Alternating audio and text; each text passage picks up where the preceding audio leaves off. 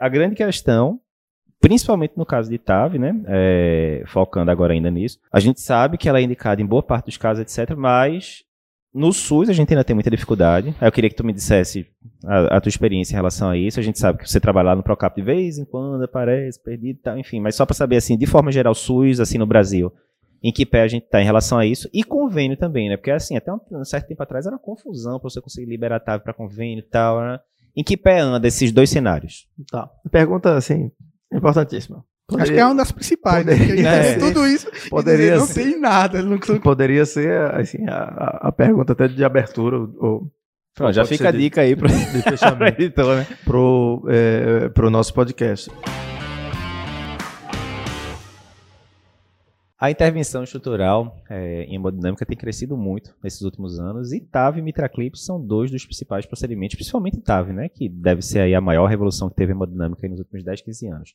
Hoje, aqui no nosso podcast, nós temos um convidado aqui, colaborador do Cardio Papers há muito tempo, doutor Eduardo Pessoa de Mello. Seja bem-vindo. Obrigado, Lapa. Um Seja bem-vindo. com vocês. Prazer é o nosso. Eduardo foi nosso R- lá no INCOL, né? Começar logo pela parte mais. E aí depois fez cardio no INCOL, hemodinâmica no INCOL, é, título de especialista em hemodinâmica e hoje em dia é hemodinamicista da Redidor aqui em Recife, com bastante experiência na, nessa parte intervencionista.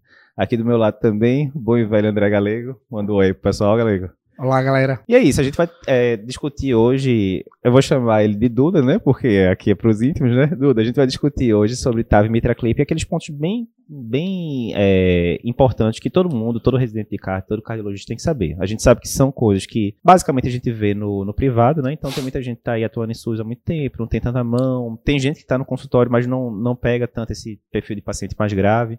Então é sempre bom a gente dar aquela geral, né? A primeira pergunta que eu queria que é, você respondesse é o seguinte. A, a TAV, em relação aos estudos, né, tiveram os estudos muito impactantes aí nos últimos 10, 12 anos. E faz assim, em um ou dois minutos, faz assim um, timeline de como é que foi a evolução dos estudos. Se começou pelos pacientes mais graves, se começou pelos pacientes mais leves, o que é que esses estudos mostraram ao longo Duda, dos anos? Só antes de, de, de, a gente aprofundar no, tempo, no, te, no tema da TAV, só explica pra gente que tem, a gente tem muito estudante, a gente tem muito uh, acadêmico de medicina que está acompanhando o nosso podcast. O que é a TAV?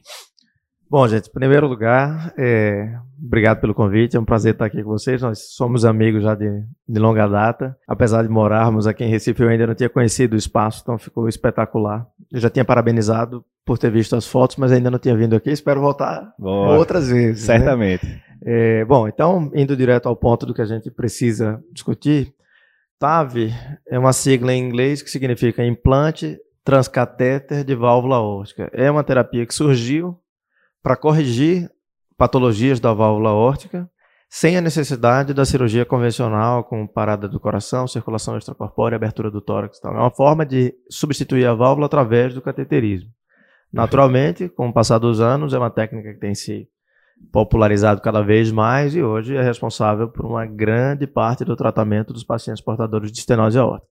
Tentando no desafio de Lapa aqui responder em dois minutos, é, em poucos minutos, em pouco tempo, o timeline de evolução é, do TAV, é, a gente precisa só bem rapidamente contextualizar que existem diferentes próteses uhum. para implante transcatéter que servem para tratar a mesma doença, mas são fisicamente, do ponto de vista de engenharia, muito diferentes. Um grande grupo de próteses expansíveis por balão, que são próteses que lembram muito os estentes de coronário, e próteses que são autoexpansíveis, que são como aquelas molas encapadas e quando a gente tira a capa ela se expande espontaneamente, como os estentes de carótida, estente periférico, por exemplo. E que esmagam, né, Duda? A e válvula que esmagam nativa. a né? válvula nativa, ambas esmagam a válvula nativa e dentro de um arcabouço de um estente de metal passa a funcionar os folhetos biológicos da prótese. Bom, dito isso, as duas primeiras gerações dessas próteses foram uma prótese de uma companhia chamada Edwards, uma prótese chamada Sapien, expansível por balão, uhum. e uma prótese chamada Core Valve, de uma empresa chamada Medtronic. Essas duas próteses foram as primeiras que surgiram para o tratamento de TAV. Por que, que é importante citar? Porque sempre tem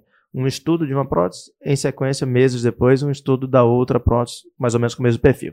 Elas o... são iguais? Do... Elas são iguais do ponto de vista de desempenho clínico, uhum. mas anatomicamente elas são muito diferentes, elas se adequam para tipos diferentes de anatomia para o bolo, para o geralzão, para a maioria dos pacientes, a gente vai falar sobre isso mais na frente, para o geralzão dos pacientes, qualquer prótese serve, mas existem anatomias específicas que se beneficiam mais de uma ou de outra prótese. Então, o primeiro grande estudo, balizador do TAV, é um estudo chamado Partner, que depois virou uma série de estudos randomizados, é, Uhum. Partner 1, 2 e 3. O Partner 1, que é o estudo mais importante, é o que eu vou perder um pouquinho mais de tempo explicando, os outros Uhum. a gente passa mais rápido. O Partner 1 foi um estudo desenhado para os pacientes portadores de estenose aórtica, idosos, com média de idade octogenária, acima de 80 anos, Uhum. E com risco cirúrgico muito elevado para a cirurgia de, de tratamento convencional de troca valvular aórtica pela maneira cirúrgica. Esses pacientes, então, foram divididos em dois grupos, em duas coortes. No primeiro deles, os pacientes que eram de risco cirúrgico proibitivo, avaliados por duas equipes cirúrgicas diferentes que recusaram o paciente. Então, esses Uhum. pacientes estavam fadados ao tratamento clínico, que era o que a gente fazia Uhum. na época, versus a randomização para o tratamento transcatéter. Tratamento clínico é basicamente a paliação, né? Você vai ficar Exatamente. enxugando gelo ali né, até... paliar um pouco e esperar a doença evoluir. Isso. Esse subgrupo era a, a segunda corte, a coorte B do estudo PART, então era tratamento clínico versus tratamento transcatéter em pacientes recusados para cirurgia. E ali a gente tem um dos, um dos tratamentos mais impactantes, da redução de mortalidade mais impactante da história da cardiologia moderna, com o TAV, em relação Uhum. ao tratamento clínico. E A cada quatro pacientes. a cada né? quatro Um pacientes, paciente era você salvo, né? reduzia uma- um, um óbito por estenose aórtica. Para o pessoal ter ideia, trombolítico você tem que tratar 20, 30, 40 pacientes, dependendo do delta T, para salvar uma vida, né? Ou seja, nesse subgrupo, mesmo com prótese de primeira geração, com risco de complicação vascular, de AVC, Uhum. tudo maior, ainda assim era extremamente impactante. Uhum. A outra coorte, a coorte A do estudo Partner 1, eram os pacientes que eram considerados ruins, porém não eram recusados para o tratamento cirúrgico. Eles eram Uhum. apenas classificados como de alto risco pelo STS, pelo Score de Avaliação de Risco. perfeito. Alto risco acima de 8% de risco de morte relacionado ao tratamento Uhum. é, ao tratamento cirúrgico. Esse, essa coorte A do estudo parto, então, foi uma randomização de tratamento cirúrgico versus tratamento transcatéter. A gente teve mais ou menos uma sobreposição do resultado entre os dois estudos até o segmento de cinco anos. Uhum. A grosso modo, esse é o resultado. Meses depois, a publicação de um estudo bem parecido da concorrência, com a prótese autoexpansível da Medtronic Core Valve, um estudo chamado US Pivotal Trial. Esse estudo, obviamente, a essa altura não podia mais fazer uma coorte B semelhante ao estudo Partner, porque já Uhum. era é, antiético fazer um estudo Sim, semelhante depois do resultado da, da coorte B do Partner. Então, o, o estudo da Medtronic, o estudo da Core Valve, é semelhante à coorte A, pacientes de alto risco cirúrgico, mas elegíveis para tratamento cirúrgico, Uhum. randomizados para tratamento cirúrgico versus tratamento transcatéter, um estudo de não inferioridade desenhado para isso, mas que no segmento de 12 e 24 meses mostrou alguma uma superioridade no desfecho combinado de TAV. Mas vamos encarar aqui, foi pelo menos é, não inferior, foi pelo menos igual É, a- ao tratamento, superior, né? Como é ao tratamento menos cirúrgico invasivo, né? Convencional. Depois disso, naturalmente, a evolução passou a ser os pacientes de risco intermediário, Uhum. com os estudos Partner 2 e Surtave, Partner 2 com balão expansível e Surtave com core valve, autoexpansível, e mais recentemente, com um grande apelo da mídia leiga, Uhum. é, um pouco antes da, da pandemia, ali no American, no, no American College, foi, public, foi apresentado e publicado no New England no mesmo dia, os dois estudos, o estudo com a prótese balão expansível em pacientes de baixo risco e o estudo com a prótese autoexpansível em pacientes de baixo risco. O estudo Partner 3 e o estudo eh, Evolute Low Risk, que mostraram também uma sobreposição entre os tratamentos, também ainda com um segmento de curto prazo, publicações de 12 e de 24 meses. Então esse é o ponto que a gente está. Fundamental a gente não deixar de falar, Uhum. e isso eu falo sempre quando eu falo de TAV, que em nenhum momento aqui deixamos de falar de pacientes idosos. A gente está falando de estenose aórtica, degenerativa calcífica de pacientes idosos. É isso Uhum. que está nesses estudos. Então, esses estudos não contemplam febre reumática, esses estudos não contemplam pacientes jovens de maneira geral, esses estudos não contemplam disfunção de bioprótese com tratamento valve-em-valve, anatomias bicúspides, Isso. nada disso está incluído nesses estudos. Então, aqui estamos falando de anatomia de válvula nativa, tricúspide, degenerativa calcífica de pacientes idosos. Perfeito. Ô, Dudu, é interessante porque a gente vê assim. Isso, o primeiro trabalho foi 2010, do 2010, né? 2010. A gente tá em 2021 gravando, então tem 11 anos. 11 anos parece muito tempo. Mas assim, em termos de medicina é nada, né? Aí você vê como em 11 anos muda completamente, né? Porque quando a gente era residente, né? Já tem, já tem um tempinho entregando a idade. Era cirurgia e acabou, basicamente, né? A, a TAV basicamente não entrava, né? Em diretriz nenhuma, né? E agora, mas em diretriz nem entrava porque estava sendo publicada ainda, né? E agora, como a gente vai falar na sequência, as diretrizes já são muito, as brasileiras, extremamente pró-TAV, né? um pouquinho diferente da europeia, a gente vai comentar depois, que já, já fica meio dividido. Mas, então assim, é um intervalo de tempo muito pequeno para a gente ver uma mudança tão grande, mas balizada pela literatura, né? Obviamente isso aí não foi da, da cabeça do pessoal só, né? Aí vem a segunda pergunta, hein? É, o que é, que é a diretriz? E aí vamos focar na diretriz da SBC, que saiu finalzinho do ano passado. Um dos, dos autores, inclusive, é o Dr. Tiago, né? Pignoto, que é, é nosso colaborador, é colaborador do Valve Club também. Como é que as diretrizes atuais da SBC recomendam TAV versus cirurgia da estenose aórtica importante com indicação de intervenção? Bom, é, essa, antes de falar da, da, da diretriz atual, um, um marco histórico que é interessante para todos nós, cardiologistas brasileiros, para os intervencionistas mais, mais ainda, eu acho, nesse aspecto, é que a primeira diretriz no mundo que, que contemplou TAV pela primeira vez como indicação de diretriz foi a diretriz brasileira uhum. a, a, de valvopatias, coordenada por Dr. Flávio Tarassout, e que depois dos resultados do, do parte nenhum considerou TAV como alternativa ao tratamento cirúrgico como um 2A é, equivalente a corte 2011, a, né, essa diretriz. Do parte 2011, exatamente e, uh, e como melhor alternativa de tratamento para o paciente de risco cirúrgico proibitivo, já como classe 1. Perfeito. De lá para cá, a evolução natural de todas as diretrizes, e da diretriz brasileira não é diferente, uhum. foi acumular a experiência dos estudos do de alto risco para o risco intermediário. Até ali eu acho que houve uma pacificação. Uhum. Acho que a gente passou a ter algum grau de discussão a mais, de polêmica a mais, no momento da inclusão dos pacientes de baixo risco e vejo isso com uma total é, naturalidade. Né? Uhum. É, então, hoje, as diretrizes mais atuais passaram a contemplar também os pacientes com STS baixo, uhum. abaixo de 4%, TAV como alternativa ao tratamento cirúrgico, mas sempre em todas as diretrizes com uma ressalva muito grande, é assim que precisa ser, da avaliação multidisciplinar é, pelo HARTIM. O que, eu, o que eu tenho visto e acompanhado, e acho que o que mais tem gerado polêmica são as tentativas de parametrizar por idade uhum. a indicação. Né? Então, se você indica, se você pode considerar a TAV como alternativa ao tratamento cirúrgico a partir de 75, 75 anos, ou dar um passo mais uhum. É, arrojado e considerar a partir de 65 anos. Só para contextualizar do ponto de vista técnico, é, de onde surgem esses números, né? Uhum. Então, uhum. os, a primeira fase dos estudos de alto risco e risco é, intermediário tiveram como média de idade de 79 anos para cima. Os primeiros uhum. estudos que baixam a média de idade dos pacientes incluídos para ao redor de 75, 74, alguma coisa, são os estudos de baixo risco, Isso. que incluíram pacientes acima de 65. Uhum mas tiveram na amostra populacional uma expressividade muito maior de uma população um pouco mais idosa do que isso, é isso. que a média ficou ao redor de 75 anos. E aí a gente tem diretriz trazendo 75 anos como ponto que é europeia, é, de né? corte, que é a diretriz europeia, e a diretriz hum. americana, mais agressiva, trazendo os 65 anos, que é, teoricamente, o que foi o critério de inclusão uhum. é, do estudo. Embora a gente saiba, como eu falei, que a maioria dos pacientes estão ali ao redor de 75. 70, né?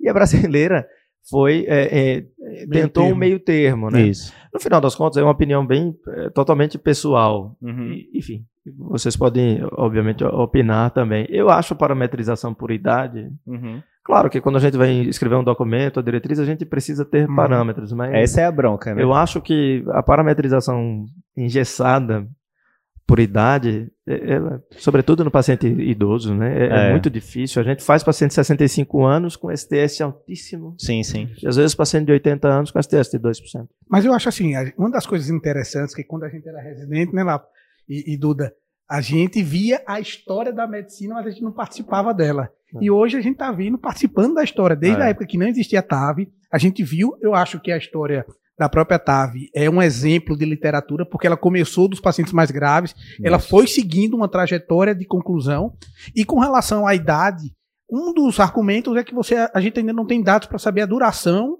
dessas próteses no paciente mais jovem. E eu acho que como a medicina está avançando para parâmetros arbitrários ou parâmetros numerais de idade, a gente está vendo em muitos outros aspectos a questão do status funcional do paciente, que é um dos principais uhum. critérios e fatores prognósticos, não só a idade. A gente vê o Abílio Diniz, com 84 anos, dando, eh, batendo em todos nós aqui, enquanto outros Garotão, né? né? Tá garotão. Então, eu acho que o status, mas o problema é que o status ainda é uma coisa que a gente tem que amadurecer como avaliar esse status de forma mais objetiva. Mas é uma situação bem interessante, né? Não, e é uma... difícil também aquela história, né, galera? A gente é muito fácil você falar da diretriz sem estar de fora, né? Mas na hora que junta lá, né? Eu participei da diretriz de ensino em Coronel Aguda, sem supra. Você junta ali três pessoas para escrever. Pô, você tem que botar umas é. coisas objetivas, né, para serem seguidas, porque você tem que lembrar que a diretriz vai ser lida por é, estudante, R1 de clínica, Mas... R3 de card, e por aí vai, né? E no final das contas, desde que a gente é estudante, que a gente ouve sempre isso. falar, e nós repetimos isso como um mantra, que a diretriz é um... Isso, é o guia, né? É um guia. É o é norte, algema. Né? É o Exatamente, norte, não é, é um algema. É um guia. Então, Exatamente. de fato... Segundo o nosso professor precisa... Greenberg, a diretriz ele é um norte, não é uma algema. Exatamente. Ô Duda, mas com relação a essa argumentação de nos pacientes mais jovens a gente não utilizar a TAV pela história da de a gente não conhecer ainda, o tempo ainda não trouxe informações uhum. contra a durabilidade. O que, é que você tem a dizer com isso? Veja, eu acho que aí tem, tem várias coisas que são importantes com relação a isso. Primeiro, o tratamento cirúrgico, a gente conhece os resultados do tratamento cirúrgico, os bons e os ruins, uhum. há muitos anos. Década então, de 60, se eu não me engano. A gente conhece o tratamento de muitos anos. A gente sabe que existem serviços com resultados diferentes de outros, a gente sabe que existem próteses com desempenho Sim. cirúrgico, desempenhos clínicos, totalmente diferentes umas das outras. Então, no momento que a gente vai indicar hoje um tratamento cirúrgico, semana, 15 dias atrás, veio um paciente que internou e nos procurou para isso e terminou sendo operado porque tinha uhum. 64 anos, válvula óptica bicúspide, anatomia totalmente difícil, off-label e risco cirúrgico baixíssimo. Foi operado. Mas até isso, quando você encaminha um paciente para o colega cirurgião operar hoje, se ele vai operar uma estenose aórtica aos 64 anos, a forma de ver o paciente é diferente. Uhum. Ele precisa operar com uma prótese de altíssimo desempenho, Sim. biológica. Então, uhum. hoje, essa, essa migração, essa tendência para prótese biológica mais precocemente, mesmo nos pacientes mais jovens, ampliação de anel, uma série de coisas, para que esse paciente esteja preparado para o retratamento. No timeline da evolução da estenose aórtica dele, em algum momento ele pode precisar de um retratamento. E possivelmente, uhum. ao, ao, tra ao tratar os 60, 65, ele vai precisar de um retratamento ao redor dos 80 anos. Bom. Ô Duda, e retratamento pode ser por TAV? Pode, e, e, esse é o aspecto. Então, uhum. ao chegar na opção, na oportunidade de retratamento, ele estaria mais idoso e seria uma segunda abordagem no tórax, então risco cirúrgico muito mais alto do que na primeira, uhum. do que na primeira abordagem. Então, aí TAV passa a ser uma opção muito boa. Então isso tem acontecido frequentemente nas nossas discussões de RATIM na hora de indicar em pacientes jovens. Sobre a durabilidade da prótese, é, a gente ainda não tá, estamos falando aqui, o primeiro implante no mundo 2002, primeiro no Brasil 2008, primeiro aqui uhum. em Recife, por exemplo, 2013, 2014, por aí. Então é uma tecnologia extremamente recente. A gente ainda não teve tempo na vida real de ver o segmento de longo prazo dessas válvulas, né? O que a gente tem visto, visto teste de bancada, prótese dura muito. Tem tratamento de descalcificação, dura 15, 20 anos de teste de bancada igual a prótese cirúrgica. Que bancada, para o pessoal que não sabe, né? Você bota teste lá a prótese bancada, com isso. tipo um motorzinho, tipo um né? motorzinho né? simulando simular o fluxo de uma maneira acelerada, obviamente, para o tempo passar mais rápido e, e, você vê, e você simular o desgaste real da prótese. É, dessa forma, o que a gente tem de dados até o momento de estudo clínico é tudo que tem publicado até o momento, o segmento mais longo é de torno de seis anos, que é um estudo chamado Notion, é, e agora a publicação de oito anos, é, mostra uma sobreposição uhum. do desempenho clínico e até uma certa vantagem no desempenho hemodinâmico ecocardiográfico da prótese transcatéter, especificamente quando a prótese é autoexpansível, que é aquela que tem o folheto fica posicionado mais alto, supraanular e consegue ter um desempenho hemodinâmico melhor. Então, até o momento que a gente tem no segmento de médio prazo, sobreposição entre os resultados, a sensação e a expectativa é que a durabilidade vai ser semelhante, mas durabilidade é um dos aspectos na tomada de decisão do paciente jovem. Tem várias outras coisas. Por exemplo, é extremamente comum no tratamento pós-TAV o paciente ter algum grau de leak residual, pequeno que seja, uhum. um leak aos 90 anos, tem, um, tem um, uma, repercussão. uma repercussão, aos 60 tem outro. Um bloqueio de ramo esquerdo novo. Uhum. Não estou dizendo que isso não possa acontecer com tratamento cirúrgico, só estou dizendo sim. que a partir desse momento tudo precisa ser avaliado na é, hora é, da tomada de né? decisão. Né? Marca passo 90 anos, o cara provavelmente taxa de marca passo, trocar, né, taxa de marca passo, né? bloqueio de ramo esquerdo novo, é, fibrilação atrial nova, que é mais frequente no tratamento cirúrgico, uhum. disfunção renal com necessidade de diálise, mais frequente no tratamento cirúrgico. Tudo isso precisa ser levado em consideração na hora de tomada de decisão. Reacesso de coronário, uhum. que é uma coisa que a gente pensava pouquíssimo em TAV. A gente se preocupava em conseguir implantar a prótese. Uhum. você conseguisse implantar a prótese no paciente de 85 anos, a probabilidade de você ter que voltar para a coronária para fazer uma É, angioplastia o jogo, complexa era muito baixa. Hoje em dia, a gente tem que escolher a prótese que deixa a coronária livre, a gente tem que usar uma técnica que roda a prótese para tirar a comissura da, da, da prótese transcatéter da frente da válvula, de frente, na frente do ósseo coronário. Então tem um monte de coisas que está envolvida na tomada de decisão. A anatomia é uma delas para o paciente jovem, passa a ser fundamental. Ô, Duda, aí diz aí, já que você falou agora desses detalhes anatômicos todos, a rotina pré-TAV, ah, tá lá no consultório, chegou lá um paciente de 79 anos, tá, você calculou sintomático, STS de 5%, risco moderado, as diretrizes, né, já coloco como TAV como primeira opção. Mandei para você. Qual vai ser a rotina que você vai fazer, diferente do que eu faria, por exemplo, no pré-operatório de, de cirurgia valval? Porque pré-operatório de cirurgia valval eu faria o quê? Pediria aquele laboratório geralzão, dá exame físico do paciente, eco bem feito, mandou pro cirurgião, acabou, né? Vai para a cirurgia. Vai- faz o CAT, um CAT, vai pra, é. Isso, faz o CAT, né, pela idade, e vai para a cirurgia. No caso da TAV, o que é que vai entrar aí, além desse feijão com arroz basicão da cirurgia? Então, além, tem esse feijão com arroz dos exames clínicos, reserva de sangue para uma eh, intercorrência Certo. eventual. Vamos falar de exame por exame, ecocardiograma. Inicialmente, naquela fase de aprendizado, ecoesofágico para todos. Hoje em Certo. dia, não mais. Ecotranstorácico, sem limitação da janela, feito por um operador que está seguro do diagnóstico da estenose aórtica, se, enfim, não ficou em dúvida. Baixo fluxo, baixo gradiente, paradoxal, alguma coisa que reserva de contrátil. Se não for nada dessa do, do diferente, está definido o diagnóstico, acabou. Definiu o diagnóstico, indicação clínica, próxima etapa, definir a anatomia. Quem define a anatomia para receber a próstata transcatéter é um exame específico, que é a angiotomografia de aorta, Uhum. dedicada para TAV. Por que dedicada para TAV? Não é uma simples anjo de aorta, como a gente faz, sei lá, para um, um estudo de um aneurisma de aorta, uma dissecção. Então, no pedido, pessoal, tem que colocar angiotomografia de aorta torácica e descendente, Abdominal, Às isso, vezes- torácica e abdominal. abdominal, e às vezes pega a, Isso, a região inguinal também para ver os acessos, isso. com protocolo para TAV. Isso. Esse é o pedido que você vai fazer para quem vai solicitar. Normalmente, se você vai solicitar para o convênio, são três códigos: a angiotomografia de aorta torácica com contraste, a angiotomografia de aorta abdominal com contraste, e a angiotomografia de vasos da pelve com contraste. Isso vai te dar o corte do Boa. pescoço para eventuais acessos alternativos de subclávia carótida, Uhum. até as femorais. Então, você vai estudar todo o acesso e a raiz da aorta. o que a acesso ideia- principal seria Transfemoral, hoje, acima de 95% dos casos, Perfeito. transfemoral. a Mas ideia é você 5% chegar no procedimento tudo mapeado, todo mapeado né? com primeira, Sem segunda, com, com primeira opção e as vias de escape, segunda, planos terceira de e tal, contingência, os né? planos Se de a- contingência, exatamente. É, e com essa angiotomografia, a gente vai definir é, a anatomia do paciente. É importante que seja, além disso que a gente falou, do- de onde vai o corte, né, das Uhum. carótidas até a femoral, essa tomografia ela precisa necessariamente ser sincronizada com o eletrocardiograma do paciente. É por isso que não é todo angiógrafo que consegue fazer. Precisa ser multidetectores, idealmente de 64 canais Uhum. para cima.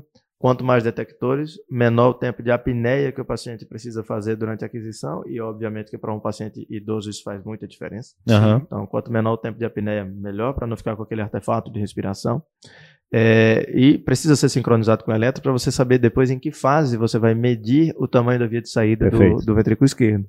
Se a gente está falando de estenose aórtica, a gente vai medir no final da sístole, termina a fase de contração isovolumétrica, você dilata a via de saída do coração, imediatamente antes de abrir a válvula, onde você vai medir Uhum. é o ponto máximo para você calcular o oversizing do stent, uma vez que você não vai suturar a prótese. Então você Uhum. tem que dar um grau de oversize o máximo possível.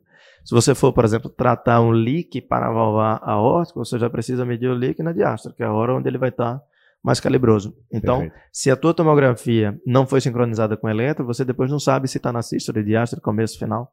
Então isso é importante. E o segundo aspecto desse protocolo TAV é que os cortes são finos, são submilimétricos, né? Uhum. um milímetro no máximo.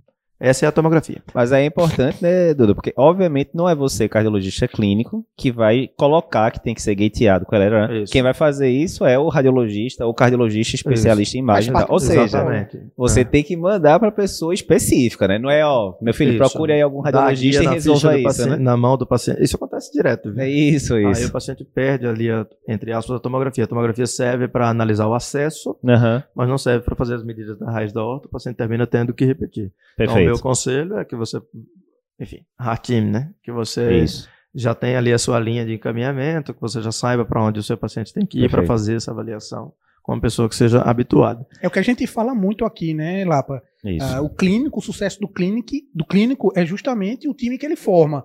Não é a questão de quando a gente fala, você tem que indicar para uma pessoa que você vai ter conflito de interesse financeiro. Muitas Isso. vezes as pessoas ficavam, não, vão achar que eu estou tendo interesse financeiro. Não, é porque você tem que confiar naquela interpretação. Isso. Eu sou do tempo que fazia ecocardiograma, eu participei de algumas, tava com você, né, Duda, fazendo um transofágico, e o que a gente vê é que a tomografia hoje vem revolucionando, e ela traz informações que o próprio intervencionista também pode pegar as imagens e ele também em conjunto fazer a análise dele também. Então, é uma situação que você avalia a anatomia, você vê grau, grau de calcificação, você faz várias medidas até que ajuda a escolher qual prótese você vai Isso. utilizar e qual mecanismo, né? E vou te dizer que ajuda muito o ecocardiografista também. Sim. Porque quando o ecocardiografista já conhece a anatomia pela tomo e vai guiar o procedimento depois por um transtorácico ou por um é o transtorácico, transesofágico, na maioria das vezes. Isso.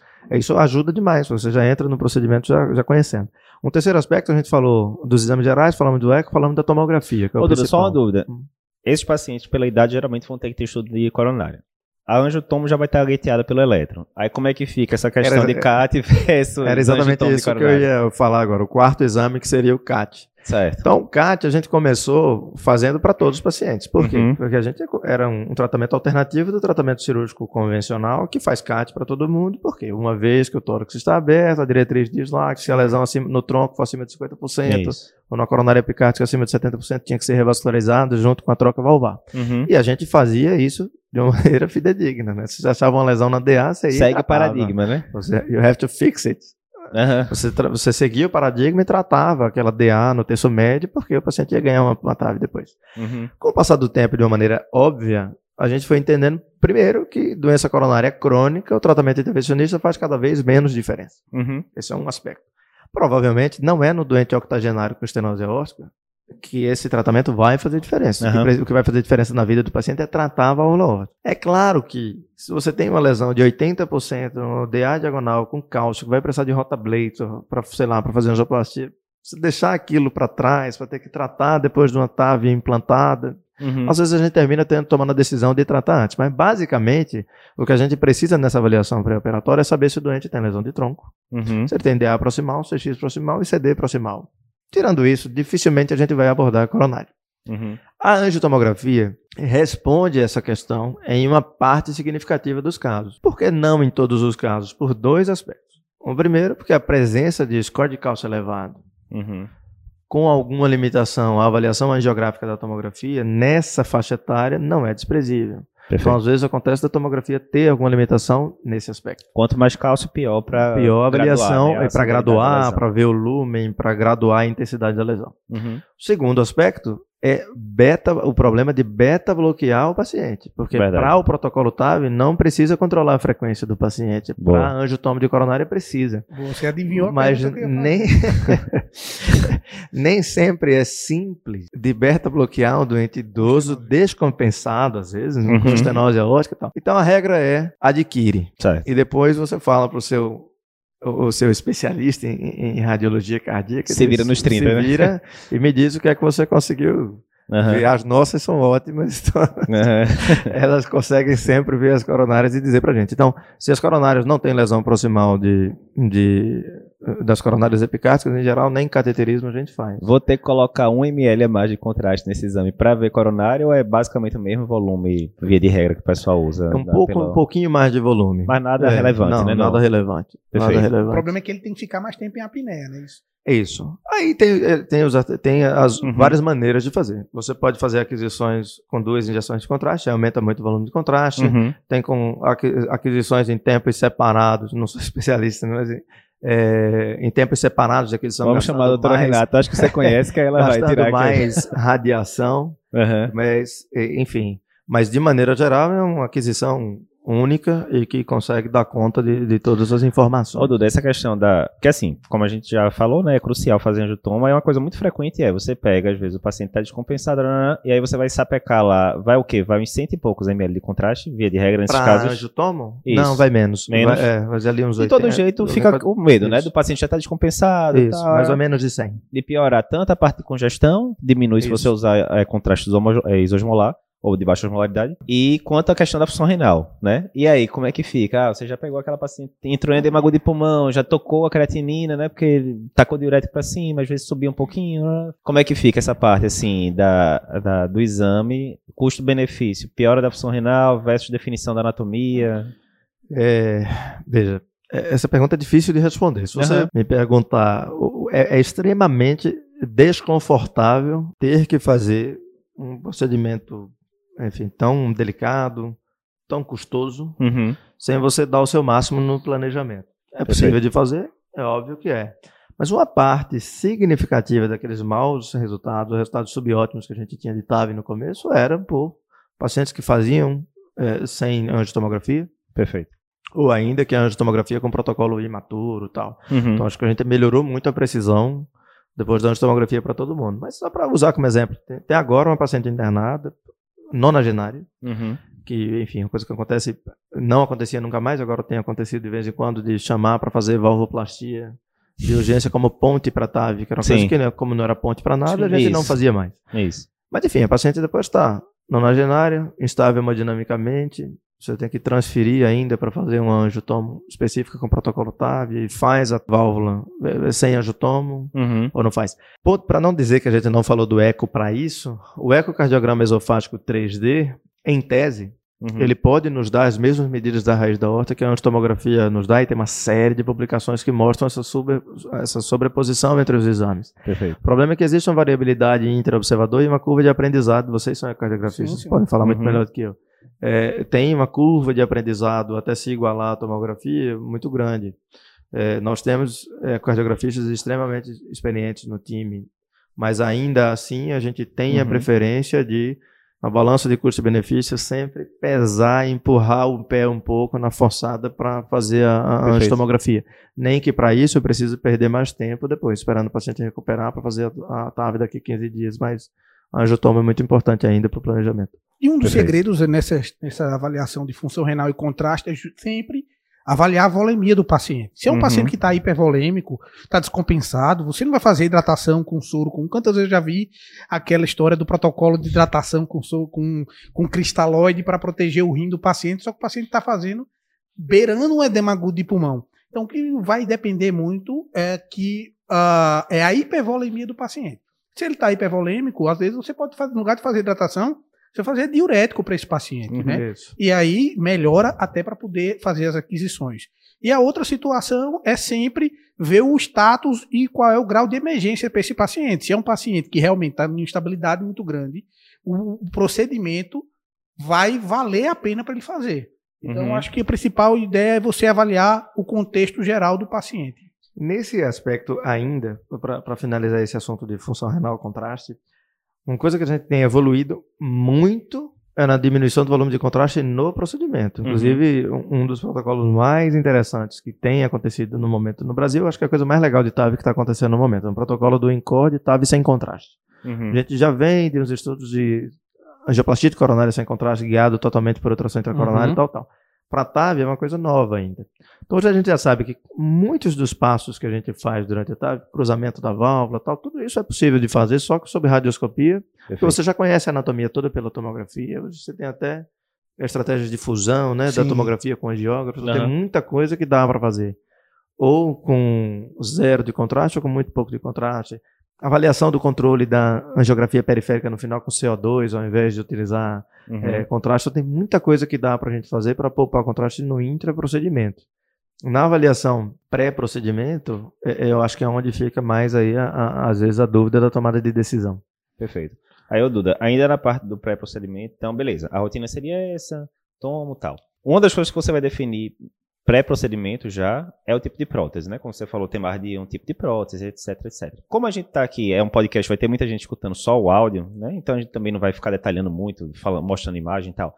Mas, assim, de forma muito sucinta, poderíamos dizer que a gente tem peças de Lego diferentes ali para encaixar em pacientes diferentes e tal. Maioria dos pacientes você já deu spoiler, né? Que não vai fazer muita diferença tipo de prótese. Isso. Diz aí um ou dois exemplos que, tipo, uma prótese X pode ser melhor do que a Y e por que motivo? Só para o tá. pessoal entender. Tá, vou dar uns exemplos, assim, extremos, né? Uhum. Então, é, a porcentagem, isso a gente discute sempre nos congressos, nos congressos de hemodinâmica, mas enfim, é, vai de 50% a 70% dos pacientes, qualquer prótese que tiver na prateleira vai atender. Joia. Independente da anatomia. O que é que vai variar de uma prótese para outra? A prótese expansível por balão, por exemplo, ela é aquela prótese que você posiciona ela dentro da válvula óptica, expande o balão, a prótese está liberada. Você não tem outra chance.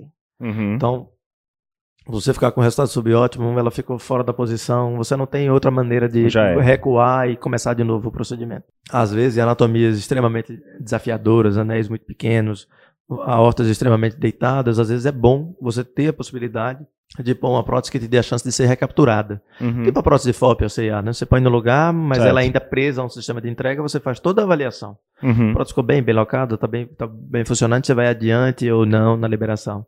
Então, às vezes, essa possibilidade de recapturar pode ser uma coisa interessante, que as próteses autoexpansíveis, a maioria delas te dá essa opção de ser recapturável, a balão expansível não dá. Uhum. Por outro lado, a prótese balão expansível é aquela que te dá o melhor resultado do ponto de vista de leak. Então, quando você tem uma anatomia, que você tem muita calcificação no folheto, sem calcificação no subvalvar, sem calcificação na junção sinotubular, aquela calcificação intensa, mas restrita ao folheto, Uhum. a prótese que ao final do procedimento vai te dar uma menor incidência de leak é a prótese balão expansível, uma SAPIEN 3, por exemplo. Que aí com o balão ele vai lá e esmaga. E, e tem uma força de expansão muito maior. E o leak é, uma- o vazamento, não é isso? isso. É uma força ativa de expansão da, da, Uhum. da válvula calcificada. E ao final, você tem um vazamento periprotético, é o leak para valvar menor. Uhum. Necessidade de reestudo das coronárias. As próteses expansíveis por balão, elas são mais baixinhas, assim, elas Perfeito. ocupam menos a aorta. Então, em geral, os ossos coronários ficam totalmente livres. As próteses são autoexpansíveis, são aquelas gaiolas mais compridas Uhum. que vão em geral até o comecinho da horta ascendente. Então, ali você, para reacessar a coronária, não é que não seja possível, é possível, mas você vai ter que passar através das estruturas do estente da prótese. Então, Pode dar uma suadinha no modem é, pode ser que precise Vai suar um pouco mais. Então, são esses aspectos que fazem a gente tomar decisão. Outro aspecto importante, o acesso, Uhum. porque essas próteses têm calibres diferentes. Joia. Então, tem próteses que tem. é, quando a gente começou a fazer, tinha 22 frentes. Uma Uhum. Era artéria, quase um né? cateter de diálise, É, um negócio hoje é em mais, dia, maior. maior. E é. você tinha que fazer, depois tinha que fazer a, a Ah, atero... Exatamente, você fazia por acesso cirúrgico aberto para poder já é um tarô Isso, danado. pra Não, é fazer gigantesco. arteriotomia para Aham. fazer o acesso. Hoje em dia isso reduziu para em torno de 14 frentes, entre 14 e 16 para a maioria das próteses, então a incidência de complicação vascular diminuiu. Mas mesmo entre as próteses de 14 frentes, ainda eh, tem diferença no comportamento do acesso vascular. Então, às vezes, Uhum. eh, esse acesso te faz decidir por uma prótese ou outra que tem um perfil eh, de redução de complicação vascular maior, marca passo. Ô, Duda, Tem quando prótese você, que dá mais e prótese que dá menos. quando você vai para o acesso femoral, e você falou que a maior parte é para Mais de acesso femoral. 95%. No Partner 3, Certo. 99% de acesso femoral. E que é avaliado, inclusive, nessa angiotomografia como Isso. uma avaliação. Quando não é possível pelo acesso femoral, aonde é que a gente pode tentar acessar isso? É, o ideal é que a gente use outro acesso transvascular, através de alguma artéria. O principal deles, subclave à esquerda, Uhum. é o, é o acesso por punção ou por dissecção. A Certo. técnica por dissecção é mais simples, vamos dizer assim, é mais segura. Se você tem um time cirúrgico ali bom trabalhando junto, é uma técnica mais é menos ousada. A prótese, a- a- um implante totalmente percutâneo por via subclave por ser um sítio não compressível, obviamente ele é mais é, tenso, mas é totalmente factível. E existem outros caminhos alternativos. Carótidas, subclave, carótida do outro lado, à direita. Tronco e o braxcef- tronco braxcefálico, que a gente particularmente aqui tem uma experiência legal com esse acesso. Acesso venoso, transcaval. A carota, não sei porquê, né, galera? Imagina que é cardiologista clínico não vê. Não parece dar aquela sensação boa, né? Dizendo É. que a gente sabe que faz, né? Bastante, né? Isso. Mas. E transapical no final. E, o- e o- esses são os acessos transvasculares. O acesso Uhum. transapical e transaórtico direto são acessos que têm é, um grau de invasividade cirúrgica um pouco maior. Ou seja, porque tem invasividade do coração, ou toracotomia, ou, ou pleurotomia. Enfim, embora Uhum. que em, em mãos experientes são acessos simples de serem feitos também. O que a gente costuma dizer é que não dá para ter expertise em todos os acessos alternativos. Isso é fato. Então, o ideal é que o teu heart team tenha um entrosamento muito bom no processo transfemoral e conheça bem um ou dois Uhum. acessos alternativos, seja ele transapical, transórtico direto ou um dos trans arteriais, eh, subclave, carótida, que seja. Com relação ao procedimento em si, a gente viu que evoluiu muito. E que é percutâneo. Na minha época, quando a gente quando eu acompanhava muito, eu fico com toda vez eu fico com essa história da minha época e isso já começa a trazer o peso da idade, né? Mas a gente entubava o paciente. Quando você sedava, era meu professor. Era.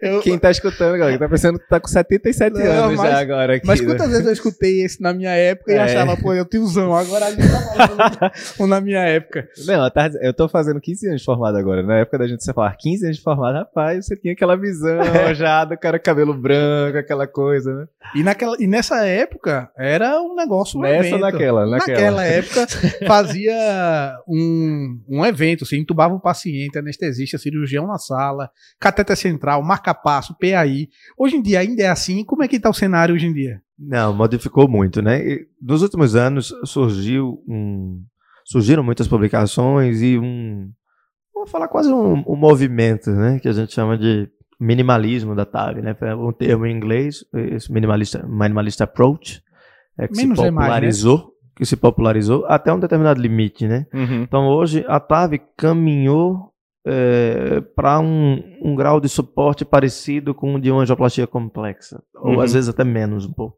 Então hoje o que, que a gente faz? Em mais de 90% das vezes, sedação, então não mais anestesia geral, sedação e anestesia local, eu não preciso entubar. Obviamente não precisa mais entubar o paciente. Eco para guiar o procedimento, a gente não usa mais para guiar, a gente usa para controlar o resultado. Uhum. Então a gente usa um eco transtorácico ao final do implante. Basicamente para ver leak paravalvar e gradiente residual. Uhum. Né? Função ventricular, complicações outras, pericárdio e uhum. tal. É... Sedação, anestesia local, eco transtorácico. Invasões. Três uma veia, duas artérias, dois acessos arteriais. Um acesso arterial secundário para colocação de um pigtail na raiz da horta, pode ser femoral ou pode ser radial. Radial diminui um pouquinho mais a complicação vascular, então uhum. tem sido frequente essa combinação radial-femoral, radial para o acesso secundário, femoral para subir a prótese. E uma punção venosa para passagem de um marcapasso provisório para estimulação cardíaca durante o procedimento, que também já é algo que tem caído, né? Porque a gente hoje já tem outras formas de estimular o ventrículo. A gente faz a estimulação pelo próprio fio guia que está dentro do ventrículo esquerdo. Então, uhum. o, cabo de marca-passo muitas vezes a gente já nem passa. Porque usava então, o quê? Então o marca-passo ele funcionava em que parte da do implante da TAV? O marca-passo ele serve é, nos momentos de dilatação com balão. Então, quando você precisa fazer uma pré-dilatação, uma valvoplastia, uma dilatação com balão da, da válvula antes de receber a prótese, então você estimula com marca-passo a 180 batimentos para induzir, assim, né? para induzir um ataque cardíaco ventricular instável, né? O paciente fica sem uhum. sístole. Uhum. Portanto, sem contrair, sem expulsar o balão, você dilata a válvula com balão e desliga o marca-passo. Ele serve no período de pré e de pós-dilatação para qualquer das próteses e serve durante a liberação para, depende do tipo de prótese. A prótese expansível por balão ela é sempre liberada com pacing a 180. As próteses autoexpansíveis, às vezes a gente usa uma estimulação intermediária, com 120, 130 de frequência, só no momento exato da liberação. E também, obviamente, para um suporte pós, porque BAVT, imediatamente após uhum. o implante, é uma complicação, que um dia foi de 30%. Uhum. E hoje em dia circula entre 5% e 15%, a depender do tipo de prótese. Perfeito. Então, em geral, a rotina hoje é, num serviço de grande volume de TAV, o paciente tem um eletro normal benigno, a gente nem passa mais o marca-passo provisório. A gente uhum. faz a estimulação pelo fio, deixa a veia funcionada. Interessante, né? Fazer deixa a veia, com... é, deixa a veia funcionada, mas não passa o eletrodo. Certo. Quer dizer, diminui o risco de você furar o VD e sim, tal. Sim.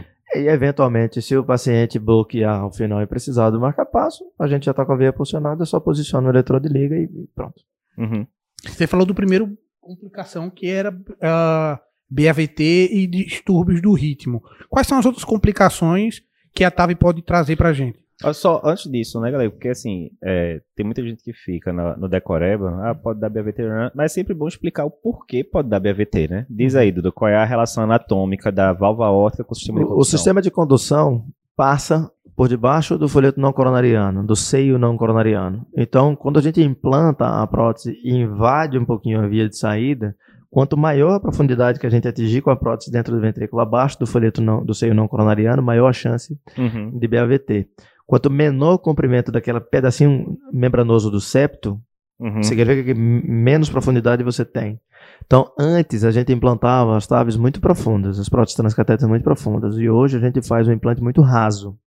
Então, com esse implante raso atual, a gente reduziu, em geral, a incidência de BAVT com necessidade de marca-passo para um dígito ou passando um pouquinho de 10%, depende um pouco da prótese. Uhum. Mas ao- fica ao redor de 10% ou um pouco menos para a maioria disso. Então passou a ser um, um fato mais aceitável, né? Quanto Sobretudo em maior a paciente de baixo pressão risco. que bota lá. Quanto maior o risco, né? grau de oversize, maior o marca-passo, mas o, que o que define mais é profundidade. Perfeito. Quanto mais profundo o implante em relação ao não coronariano, maior a incidência de BAVT com necessidade de marca-passo. Então, implantar a prótese rasa hoje é mandatório, é uma regra Uhum. né, que a gente procura. Que essa é uma regra que a gente fala no, no curso elétrico também, né?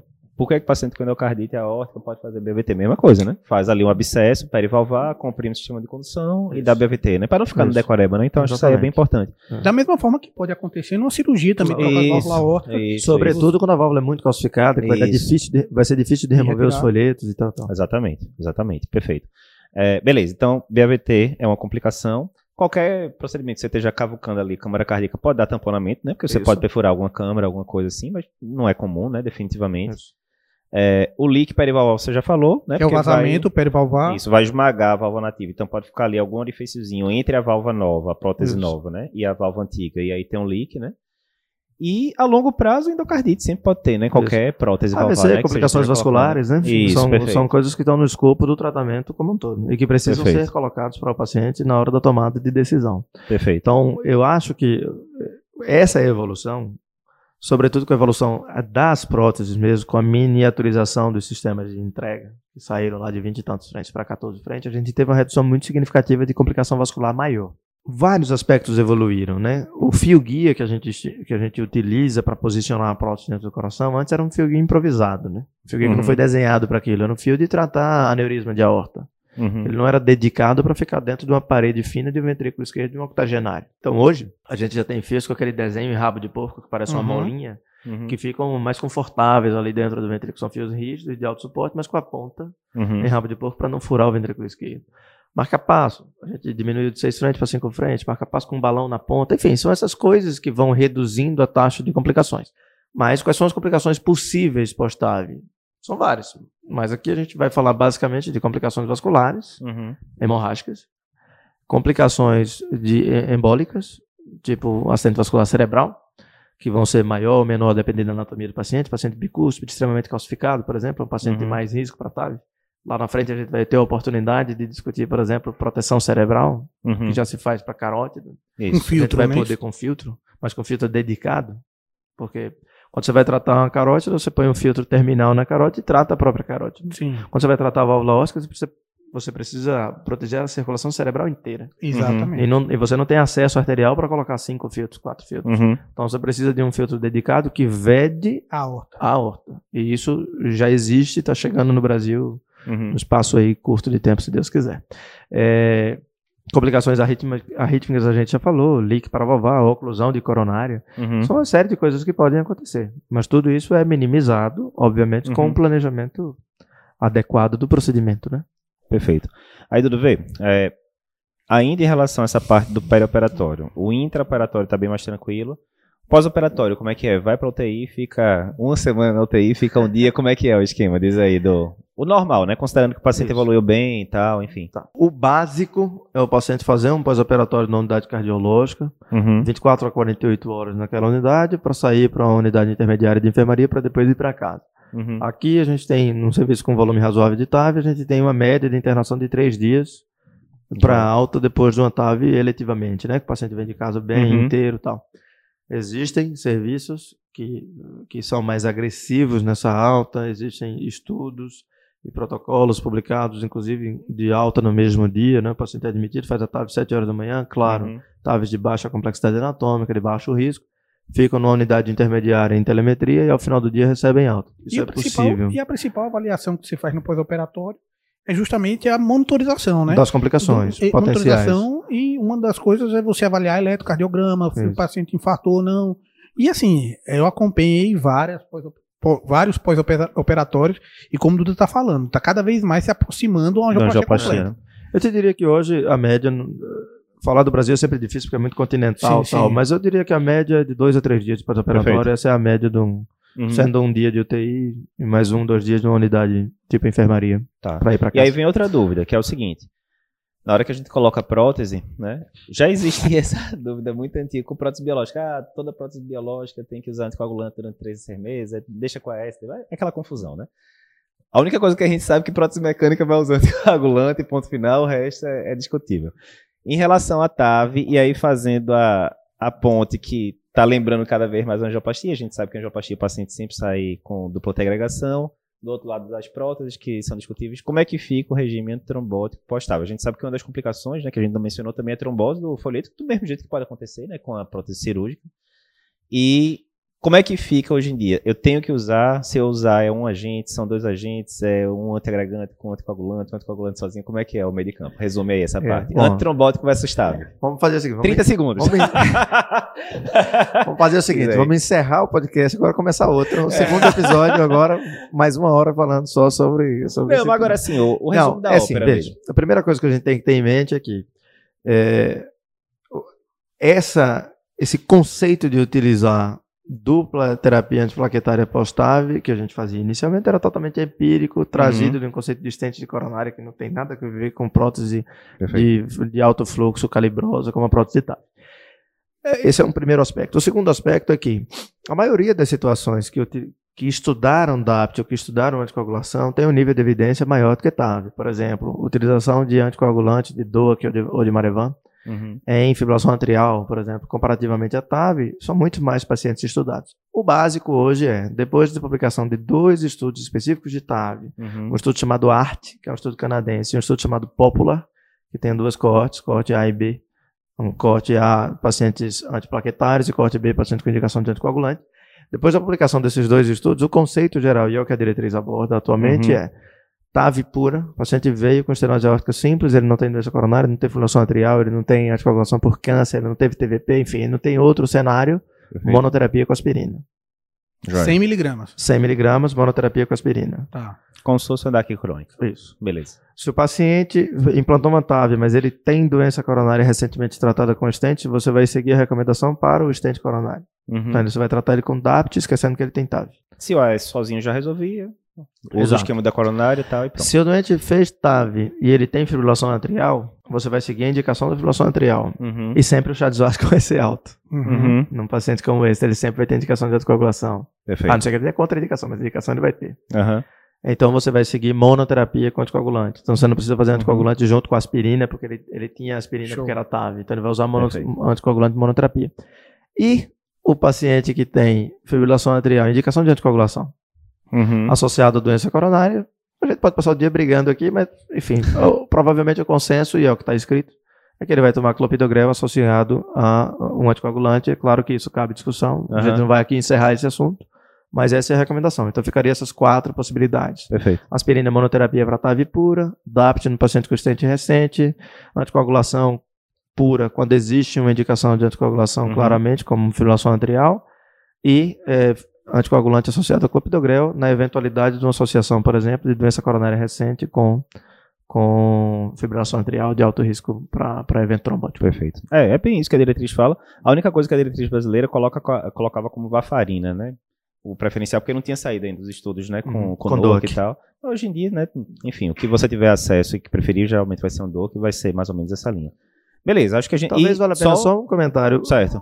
assim, Só de- uma coisa, indefinidamente, não é isso? Indefinidamente, Essas terapias, né? indefinidamente, Beleza. indefinidamente. Vale a pena só, assim, já que entramos no, no quarto grupo, Uhum. é, era discutir o paciente, se tiver que fazer uma associação, jogar com a bola de segurança, né? Também não fazer doa que é associado com ticagrelol, por exemplo. Sim, Uhum. sim. Né? E aí dar o downgrade ali e fazer junto com o clopidogrel. Clopidogrelzão, vai Isso de aqui não tem é- nenhum consenso, obviamente, sobre isso, mas aqui Isso. estamos falando com uma opinião de especialista. né? Até porque é paciente crônico, né? Então, Isso, é crônico, a exato, que tendência é mais provavelmente de não vai fazer mesmo. diferença. Última pergunta, Duda, em relação. E a gente, por sinal, a gente ia fazer TAV e Mitraclip, mas eu já tô dizendo aqui que vai ser um de TAV e outro de Mitraclip, porque a gente já tá chegando ali em uma hora de podcast, então a gente vai quebrar em dois esse daqui.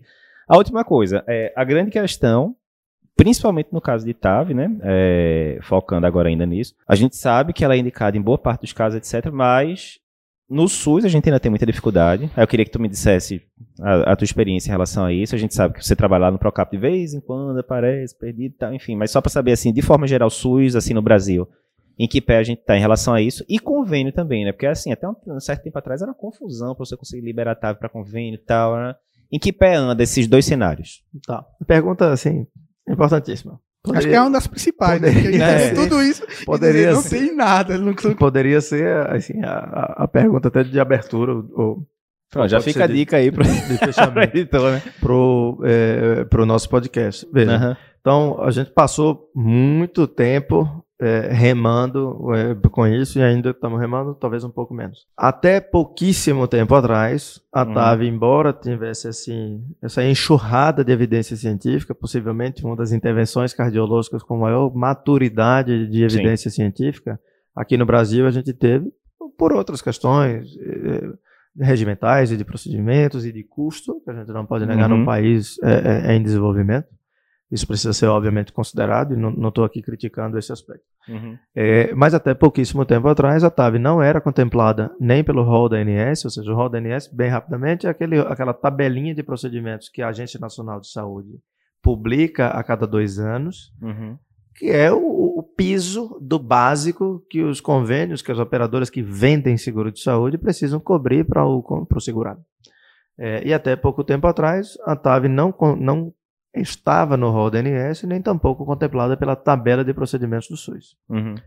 A partir de 1 de abril de 2021, agora, ou seja, uhum. de 2008, que foi o primeiro implante do Brasil para 2021, 13 anos depois e, e 11 anos depois da publicação do Partner, uhum. a gente teve a primeira inclusão no rol da ANS com algum grau de atraso. Então, a partir de 1 de abril, a ANS passa a considerar a TAV como cobertura obrigatória para uhum. pacientes acima de 75 anos, com STS acima de 8, ou seja, apenas para os pacientes de alto risco. Certo. Não são inoperáveis necessariamente, mas os de alto risco, mas uhum. risco intermediário e baixo risco não estão contemplados, a princípio, pelo rol da ANS, e obrigatoriamente avaliados por um ratinho. E Nessa é situação, isso teoricamente todo convênio teria que cobrir, seria isso? Teoricamente, pra... todos os convênios que, são regidos que pela vendem e que são regidos pela ANS, Perfeito. exatamente, né? Porque tem Perfeito. convênios que não são regidos pela ANS, seriam obrigados a, a, a custear. Perfeito. No SUS, a gente ainda não tem a tecnologia disponível. Uhum. Para não dizer que não, não, não falamos, também esse ano de poucos meses atrás, agora não vou saber a data, mas talvez uhum. de, de julho ou de agosto, esse, o governo atual, por decreto, incluiu, essas coisas acontecem no Brasil, né? Incluiu, como foi incluído o CIA, por exemplo, Isso. na tabela de procedimentos do SUS, mas na avaliação é, é, da Conitec e na avaliação de, de custo-efetividade do procedimento, o cálculo que se chegou é que a prótese precisava ter um custo de até X mil reais, que inviabiliza completamente, certo. no cenário atual do mercado, a compra da prótese e a execução do procedimento no SUS. Então, na teoria, as pessoas vão ler Letra morta, que a TAV né, foi incluída no SUS, mas na prática ela não está incluída porque ela ainda é inviável, pelo menos para a maioria, uhum. comercialmente para a maioria dos cenários. Então hoje o que a gente tem é uma melhora da cobertura por convênio, uhum. ainda não resolvida, então ainda existe alguma judicialização e ainda uma não resolução no SUS. No SUS, basicamente, o que a gente tem na maioria dos,